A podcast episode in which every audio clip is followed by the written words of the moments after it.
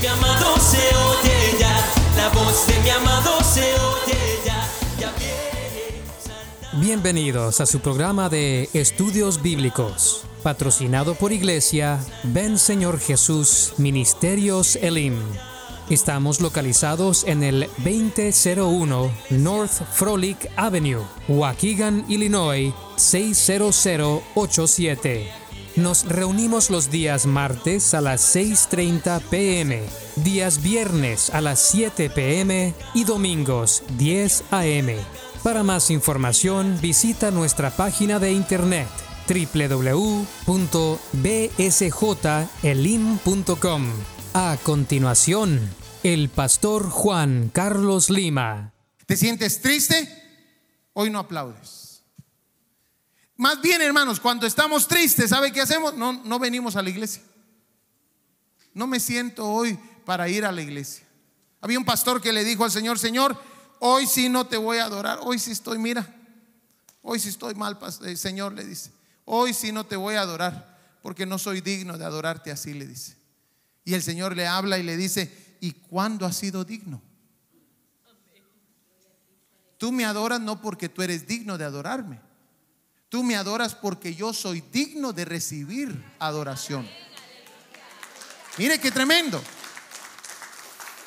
Entonces, hermanos, ahí en la mente, dependiendo de cómo usted pelee la batalla y cómo yo peleemos la batalla, van a afectar estas tres áreas de nuestra vida. Y media vez, hermanos, afecten estas tres áreas de nuestra vida, comenzamos a caminar conforme al, al, efecto que causó ese pensamiento. ¿Cuáles son esas tres áreas? Emociones, convicciones y decisiones. Usted se recuerda cuando David estaba, hermanos, en aquella cueva y de repente sus aliados, hermanos, su, su ejército que él iba, le comienzan a decir a David, David, mátalo mata a Saúl David. Dios te lo puso en tus manos. ¿Sí o no? Hermano, ¿a, qué, ¿a dónde comenzó esa batalla? Aquí adentro, en la cabeza de David. Pero David tenía una convicción. Él no permitió de que esas voces movieran sus convicciones. ¿Qué dijo él? No, que me libre Dios de tocar al ungido de Jehová. Tú puedes y yo puedo tener voces hablándonos diario, hermanos, seguido, acerca de cosas que quieren que muevas en tus convicciones. Pero tú te tienes que mantener firme. Tus convicciones no pueden, hermanos, ser afectadas por tus pensamientos. No deben. Tus convicciones tienen que ser afectadas por qué, hermano? Por la palabra. ¿Qué dice la palabra de cómo estás caminando? ¿Qué dice la palabra de lo que tú crees? Así tienen que ser las convicciones, basadas en la palabra. No basadas en, es que ahora, pastor, mire, me, levanté eh, pensando en tal cosa. Yo creo que el hermano ya no me quiere. Y ahí vamos, hermanos, así. Y, y ahí viene el hermanito, hermano, si ya usted anda buscando cómo refugiarse, porque el hermano no lo quiere. ¿Y por qué dice usted, hermano, que usted que, que él no lo quiere? Es que me dejó con la mano extendida. Y el hermano más despistado, hermanos. Pero ¿qué pasó, hermanos? Ya las convicciones, las emociones y las decisiones comienzan a ser afectadas si el enemigo comienza a ganar la batalla. Pero ¿cuántos saben aquí que, que somos más que vencedores? hermanos, que el Señor ya ganó la batalla. Que solamente tenemos que hacer lo que dice Primera de Pedro 5, 8 y 9, que lo vamos a ver despuesito. Pero sigamos entonces. Quiero que vaya conmigo a Juan capítulo 10, versículo 4.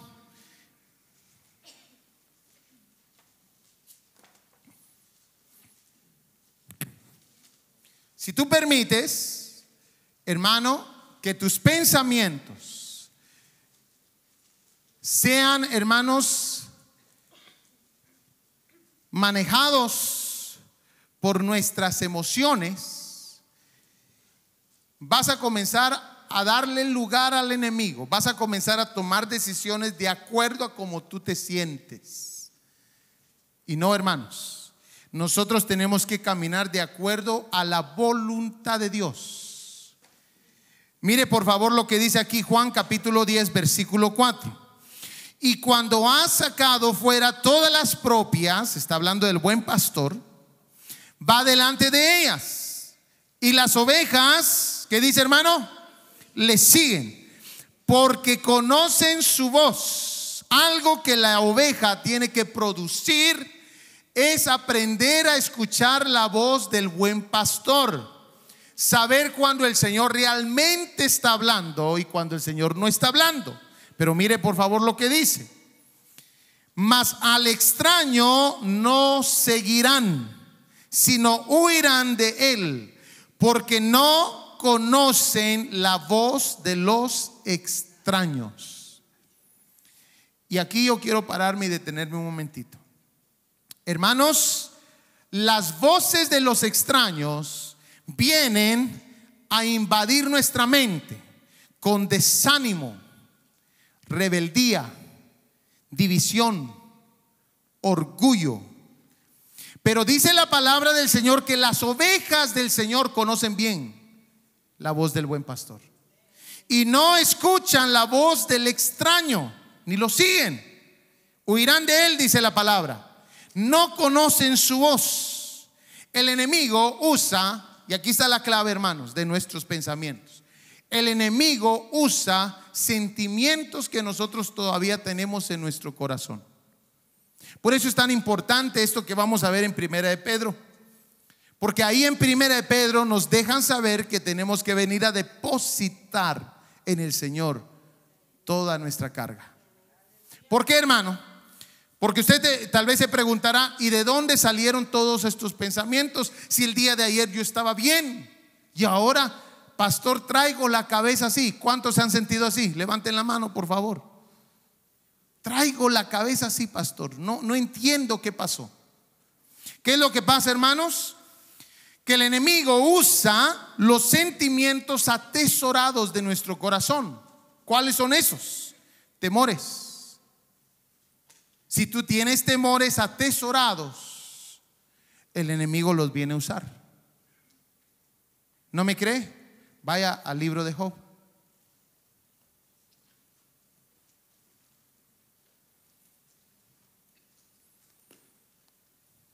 El enemigo viene a usar, hermanos, los sentimientos atesorados en este corazón. Capítulo 3, versículo 25. Usted sabe la historia de Job. Vinieron a pedirlo para zarandearlo. ¿Y qué usó el enemigo, hermanos? Job hacía algo por temor. ¿Qué hacía Job? ¿Cuántos vieron el drama, aquel drama tremendo que se echaron aquí los hermanos? ¿Cuántos se recuerdan? ¿Qué era lo que hacía Job por sus hijos? Mire pues, no los corregía. No los corregía. Él oraba para que Dios les perdonara su pecado. O sea que él sabía el caminar de sus hijos. Porque no le parece a usted curioso, hermanos, que lo primero que ataca Satanás, ¿qué fue? Antes de su salud, ¿qué fue, hermanos? Sus hijos. O sea, como quien dice, tenían una cuenta vigente. Y ahora mire, por favor, Job capítulo 3, versículo 25. Porque el temor que me espantaba me ha venido. Y me ha acontecido lo que yo temía. No he tenido paz, no me aseguré, ni estuve reposado. No obstante, me vino turbación. Entonces, hermanos, el enemigo viene a usar esos sentimientos. Por eso es tan importante que nosotros seguido estemos depositando. Porque hay batallas, hermanos, que se están peleando en los aires. Y esto es lo que me hablaba el Señor. Hay una batalla ahorita mismo que se estaba eh, peleando en los aires. Si tú te aferras a tus pensamientos y no a la voluntad de Dios, no vas a ganar la batalla. Aló. Si te aferras a tus pensamientos creyendo que tú estás correcto y no te aferras a la voluntad de Dios, especialmente a la revelada, vas a perder la batalla. Yo estoy segurísimo de lo que le digo, hermanos. Hay una batalla ahorita peleándose en cada una de, las vidas. En muchas de las vidas de aquí el día de hoy. El enemigo usará los sentimientos que tienes atesorados. Si tú tienes temores, los va a venir a usar. Por eso deposítaselos delante del Señor. Si tú tienes odio, lo va a venir a usar. Pastor, estoy siendo zarandeado. Bueno, saque el odio, hermanos, que tiene. No quiere ser zarandeado, quítale la- la- lo que el enemigo está usando. ¿Qué está usando? El odio, el enojo, el rencor, las envidias, la vergüenza. Cada uno de estos sentimientos los usa muy bien Luci- Lu- Satanás. Los usa muy bien. Usted ha visto, hermanos, cuántos han ido a que le preparen de esos, de esos helados eh, que los ponen en una plancha y los comienzan a raspar así. ¿Cuántos han ido? ¿Cómo se llaman? Eh, Cold Stone, Cold Stone, ¿verdad? Es, un, es un helado, un ice cream. Amén. Y lo raspan y lo raspan y hacen unos tubitos así. ¿Sí los han visto? Amén. Pero, no, no es granizada. Pero miren, hermanos, dése cuenta de algo. Ahí le mezclan todo, hermanos. Si usted, si usted le pide a, la persona, le pide chocolates, le pone chocolates. Si le pide M&M's, le echa M&M's. Si le echa, si le pide gummy bears, le echa gummy bears. Y después que hace, comienza a machucar todo. Hermanos, así exactamente hace Satanás con nosotros muchas veces. Tú tienes odio, ahí le echa, mire, hasta se lo sirve y le, ¿cómo- ¿cómo lo quiere? ¿Cómo quiere el conflicto? Ahí está, ¿cómo quiere el conflicto? ¿Cómo quiere la zarandeada? Bueno, pues yo traigo aquí odio, rencor, envidia, temor, falta de perdón. Y mire, esas son sus especialidades de Satanás. Construir, hermanos, un problema de los sentimientos que andas cargando. Esta prédica me la dio el Señor para los jóvenes hace unas semanas. ¿Se recuerdan jóvenes? La dimos. Entonces, hermanos, el enemigo va a usar esas cosas si nosotros nos sacamos esos sentimientos. Y va a hacer, hermanos, hace una zarandeada de eso, hermanos. Y mire, lo único que necesitamos venir nosotros es postrarnos, humillarnos y decirle al Señor, Señor, toca mi mente. Y el Señor te va mostrando, es que tienes, hijo, tienes envidia ahí. Quítate la envidia y vas a ver que paran esos pensamientos. ¿Cuántos han probado esto que yo les estoy diciendo, hermanos? Si usted no tiene, hermano, rencor contra su hermano, ¿qué pensamientos contra su hermano va a estar teniendo? Entonces, Satanás aquí usa un temor de Job y lo usa muy bien. ¿Y cómo lo usa? En su contra. Por eso decía aquel versículo, no escuchan las voces de los extraños. Esos sentimientos van a venir a hablarte. Esos sentimientos van a querer hacer su trono en tu vida. Pero nosotros tenemos que seguir el ejemplo de lo que nos dice 1 de Pedro 5:8. Vaya conmigo, por favor.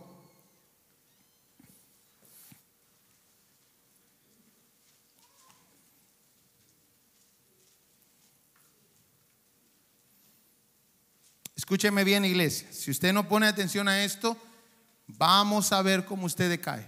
Poquito a poquito. Se va alejando. Porque literalmente, hermanos, aunque el, asunto espiritual, literalmente comienzan a haber cambios en su conducta hacia las cosas de Dios. ¿Sí me escuchó? Cuando el enemigo está ganando la batalla, usted comienza a venir menos a los cultos. Así es, hermano. Cuando el enemigo está ganando la batalla, comenzamos a ver que ya no adora. Ay, pero el hermano, ¿cómo, cómo saltaba y ahora ya no salta? Cuando el enemigo comienza a ganar la batalla, comenzamos a darnos cuenta en lo físico que hubo algo de diferencia. El hermano venía todos los martes a la oración, ahora ya no viene. Ya no viene los viernes, ahora solo los domingos. Ya viene cada 15 días, ya viene una vez al mes. Y así sucesivamente. Pero 1 Pedro 5.8 nos dice, humíense, 5, 5, 6, perdón. Humíense pues bajo la poderosa mano de Dios, para que Él los exalte a su debido tiempo. Dejen todas sus preocupaciones a Dios, porque Él se interesa por ustedes. Sean prudentes y manténganse despiertos, porque su enemigo el diablo, como un león rugiente, anda buscando a quien devorar. Resístanle firmes en la fe, sabiendo que en todas partes del mundo los hermanos de ustedes están sufriendo las mismas cosas. Miremos la primera. Humíense. Hermano, la batalla espiritual no se va a ganar al menos que reconozcas que tú no puedes hacerla solo. Fuimos eh, eh, con un hermano aquí en la iglesia a visitar a una persona que tenía un problema de alcoholismo. Y lo fuimos a visitar y esa persona estaba saliendo del hospital y hermanos, él iba, hermanos, dirigido otra vez al alcohol. Yo vi cómo agarró el carro, yo dije, este va directo a tomar otra vez, saliendo del hospital. Y hermanos, me monto en el carro y le digo, véngase con nosotros. Deje a su mamá manejar ese carro, véngase usted con nosotros. Yo no sé qué me agarró ahí, hermanos, lo agarramos y lo movimos con nosotros. Pues estaba bien, estaba eh, cuerdo, como decimos, ya cinco días o cuatro días, no sé cuántos días había estado ahí en el hospital. Y entonces lo llevamos y le comencé a hablar. Le hablé tan fuerte, hermanos, que el hermano que iba conmigo me dice, ay, pastor, hasta a mí me asustó, me dice. Lo mandé al infierno, lo regresé, lo mandé. Hermanos, yo dije, esto me lo tengo que llevar a la iglesia. Pero algo que me llamó la atención, hermanos, es que yo le dije a esta persona, si usted no reconoce que eso que lo domina a usted es más fuerte que usted, usted no va a pedir ayuda. ¿Y qué dice el primer punto, hermanos? Humíllense. Usted tiene que reconocer, hermanos, si Dios nos abriera los ojos espirituales de, los enemigos espirituales que nosotros tenemos, usted se desmaya, hermanos. Usted se quedara impresionante que le muestren a una de las potestades que pelea aquí en Waukegan. ¿Se puede imaginar eso, hermanos? Que el Señor le dijera, te voy a abrir, siervo mío, tus ojos para que mides con la potestad que te vas a enfrentar. Y hermanos, que usted mire y mire y mire. Y ahí está la potestad. Así de grandes y poderosos. Si nosotros, hermanos, somos barro, no somos nada. Pero Dios decidió poner su gloria en nosotros para hacerle guerra a esas potestades y humillar, hermanos humillar a esas potestades. Porque imagínense, hermanos, ahí viene el hermanito que como ora, dice la, potestad, ¿verdad? Este me da, guerra, dice. Y cuando entra el hermanito, panzón, con los ojotes así. Y uno dice, pero, ¿y el hermanito atemoriza esa potestad? Sí, el hermanito, con oración y ayuno. La gloria de Dios se mueve. Entonces, dice aquí, humíense. ¿Qué es lo primero que tenemos que hacer? Reconocer que para pelear una batalla espiritual vamos a necesitar a alguien más grande que esa potestad que vamos a luchar. Y esa, y esa potestad más grande, ¿cómo se llama, hermanos? ¿Qué dice ahí? Humíense, pues, ¿qué dice? Bajo la poderosa mano de Dios. ¿Para qué, hermano?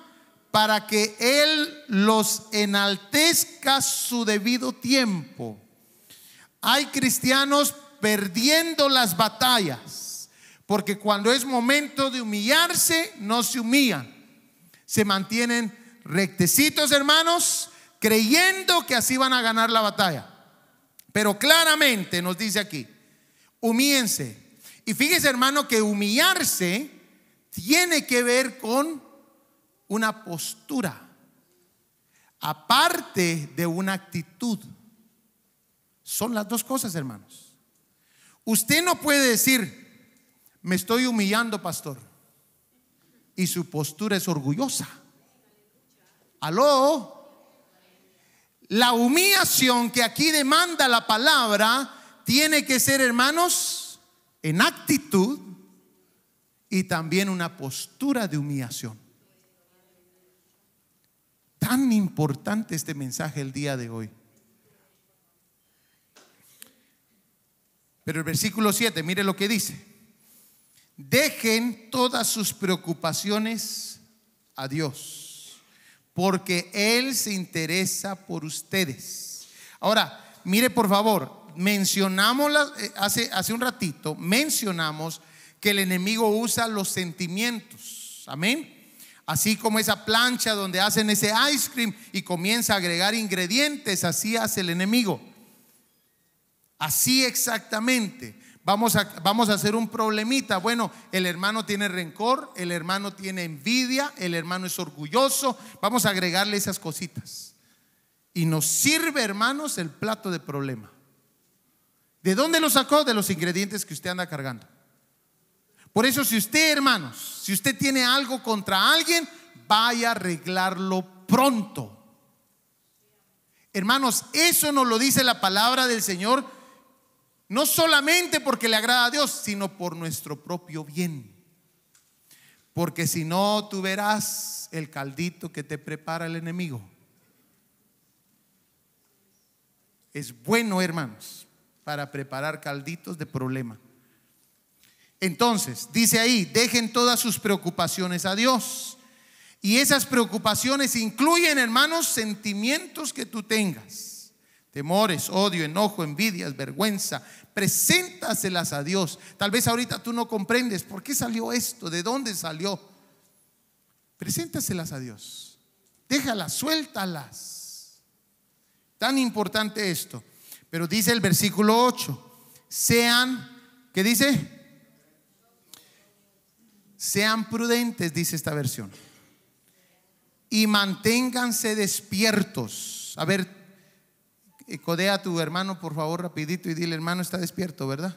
Codele un poquito a su hermano, por favor. Sean prudentes y manténganse despiertos. Amén, ya despertaron algunos. ¿Por qué, hermano? Porque su enemigo el diablo, como un león rugiente, anda buscando a quien devorar. Fíjese que cuando estaba viendo esto de sean prudentes, se me recordó algo de la prédica de la semana pasada. Porque si usted no vino a la prédica la semana pasada, tiene que escuchar esa prédica. Dios nos habló la semana pasada. ¿Se recuerda? Quiero que vaya a Deuteronomio, donde mencionó algo el pastor la semana pasada. Y lo voy a meter aquí bajo sean prudentes. Deuteronomio 25, 17. Él habló de los de Amalek, ¿verdad? Los amalecitas, que son figura de qué hermano? De la carne. Y mencionó, hermanos, que esos siempre hacen batalla contra el pueblo de Israel. Y mencionó, hermanos, nos puso a nosotros como figura del pueblo de Israel y los amalecitas como la carne que andamos cargando y que esa carne quiere ganar la batalla, ¿verdad que sí? Pero mire por favor este versículo que a mí me llamó la atención, Deuteronomio 25, 17. ¿A quienes ataca Amalek? ¿Qué era Amalek, hermanos? ¿Figura de qué? ¿De, de qué? De la carne. ¿Y a quienes nos dijo el pastor de que ataca Amalek? Mire lo que dice. Acuérdate de lo que hizo Amalek contigo. En el camino, cuando salías de Egipto. De cómo te salió al encuentro en el camino. Y te, desbarató la retaguardia de todos los débiles que iban detrás de ti. Entonces ahí aprendí algo, hermanos. Aquí la Biblia en 1 Pedro nos está diciendo, seamos prudentes, seamos prudentes. No es tiempo de tomar decisiones en la carne. No es tiempo, hermanos, de hablar en la carne. Prudencia es, hermanos, ponerse un tapón y decir, no voy a decir nada. Prudencia. No es momento de actuar. Hermanos, aquí claramente nos dicen que Amalek, figura de la carne, ataca a los débiles. ¿Y por dónde? Los que se van quedando atrás. Por eso le dije, usted deja de venir a los cultos de oración, usted deja de venir a los viernes, usted deja de venir a los cultos de oración a las 6 de la mañana. Hermanos, y poquito a poquito usted comienza a enfriarse. ¿Y sabe qué es lo que pasa con los de atrás? Con los que se van quedando atrás. Comienza Malek a atacar la retaguardia, aquellos débiles, aquellos que se comenzaron a quedar, aquellos que dejaron venir, de, de venir a los cultos. Comienza a atacarlos. Interesante, ¿no? Pero por eso es necesario nosotros que seamos prudentes. Y dice, resístanle, resístanle firmes en la fe, sabiendo que en todas partes del mundo los hermanos de ustedes están sufriendo las mismas cosas. Vaya conmigo a Daniel capítulo 10, versículo 12. Daniel 10, 12. Ya estoy terminando, hermanos.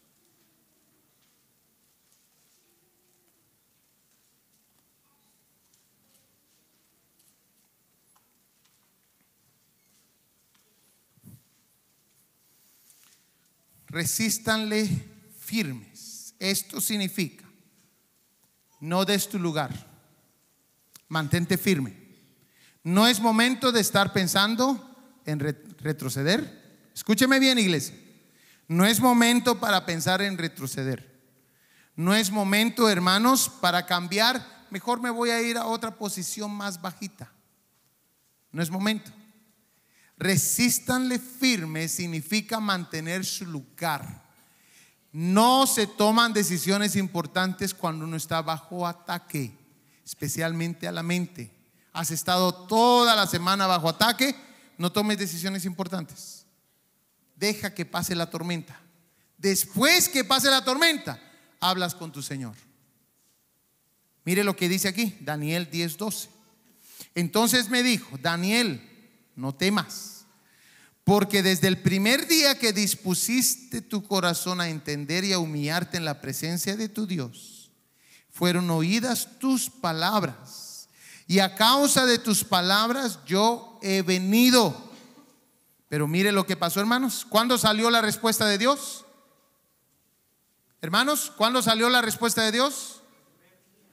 Desde el primer día. Pero ¿qué pasó? Dice aquí, mas el príncipe del reino de Persia se me opuso. ¿Durante cuántos días? Por eso le estoy diciendo, resístanle firmes. Porque ¿qué? Es lo que ocurre. Cuando nosotros no miramos respuesta de Dios, dejamos de orar. Soltamos nuestra posición. Dios te levantó como cabeza. Yo he tenido esos casos, hermanos.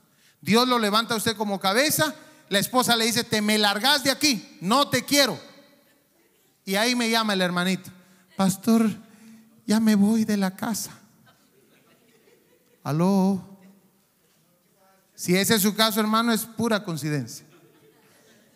Pastor, ya me voy de la casa porque fíjese que tuve un problema con la esposa y me sacó. Y yo le he dicho a varios varones, bueno, ¿y usted es la cabeza o la cola? Me dice, no, pastor, pero es que ella me está diciendo que me vaya. Y le digo yo, a los varones, y aquí están algunos, se queda ahí en la casa. No suelte su lugar. Se queda ahí en la casa. y nos vamos a meter en oración y nos vamos a meter en ayuno. ¿A cuánto les ha pasado eso? Levanten la mano, por favor.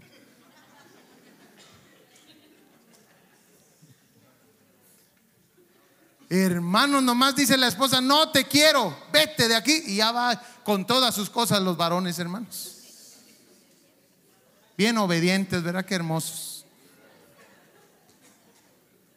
Pero si la esposa le dice, vente al culto de oración, no va. La obediencia tiene límites, dice.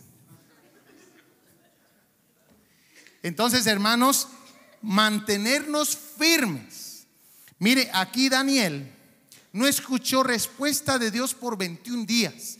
Yo me imagino solamente los pensamientos que estaba teniendo Daniel. El Señor se ha de haber olvidado de mí. Tal vez pequé. Tal vez por eso Dios no me contesta. Pero ¿qué hizo Daniel, hermanos? Se mantuvo en oración firme. Sin menguar, hermanos, por 21 días hasta que viniera algún tipo de respuesta. Hermanos, si tú has estado orando por tu situación, si ya no aguanta los pensamientos de tu cabeza, mantente firme, mantente orando. Tarde o temprano escuchará el Señor y contestará el Señor a tu oración. Pero es importante que te mantengas firme en oración, no mengues. Yo cuando he sentido, hermanos, que le tengo noticias, esta semana hemos estado siendo atacados brutalmente, hermanos gravemente. No sé si ya se dieron cuenta algunos de mis hijos cómo vienen. Hermanos, hemos tenido unos ataques físicos a nuestros hijos impresionantemente. Yo me quemé la mano hace unos días, hace una semana, hermanos, y, aquí un día martes levanté mi mano quemada, hermanos, quemada. Y algunas personas la vieron. ¿Cuántos la vieron? Levanten la mano los que vieron. Hermano Juan Pablo la vio. Eh, mi mamá la vio. Amén. Hermanos, levanté mi mano y le dije, Señor, en día martes Sana mi mano, Señor. Yo la necesito para tocar el piano.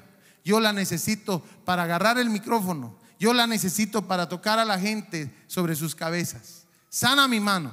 Y esa noche, hermanos, me fui con la mano como que se hubiera secado todas las heridas de mi mano. Y tenían pollas, hermano.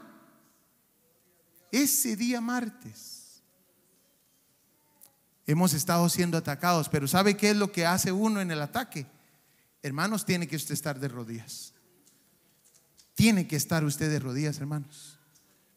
Porque fíjese, mire hermano, cuando vienen ataques espirituales de esa, de esa índole, es porque algo tremendo viene después, hermanos. Es porque algo tremendo viene después. Y lo que ha pasado es que el buen pastor o el capitán de nuestra, de, de nuestra milicia, hermanos, nos ha dirigido a tomar más terreno. Y el enemigo está, hermanos, que quiere batallar de regreso. Así que el día de hoy hemos aprendido cuatro cosas que tenemos que hacer en la batalla. Humillarnos, repítalos conmigo. Dejen todas sus preocupaciones a Dios. Ser prudentes y resistir firmes. Cuatro cosas. ¿Cómo están tus pensamientos en tu mente? Aló, ¿cómo está tu cabeza? ¿Qué has estado pensando esta semana? ¿Qué desánimos han venido a tocar la puerta? Es importante que sigamos el consejo de la palabra. Incline su rostro y cierre sus ojos.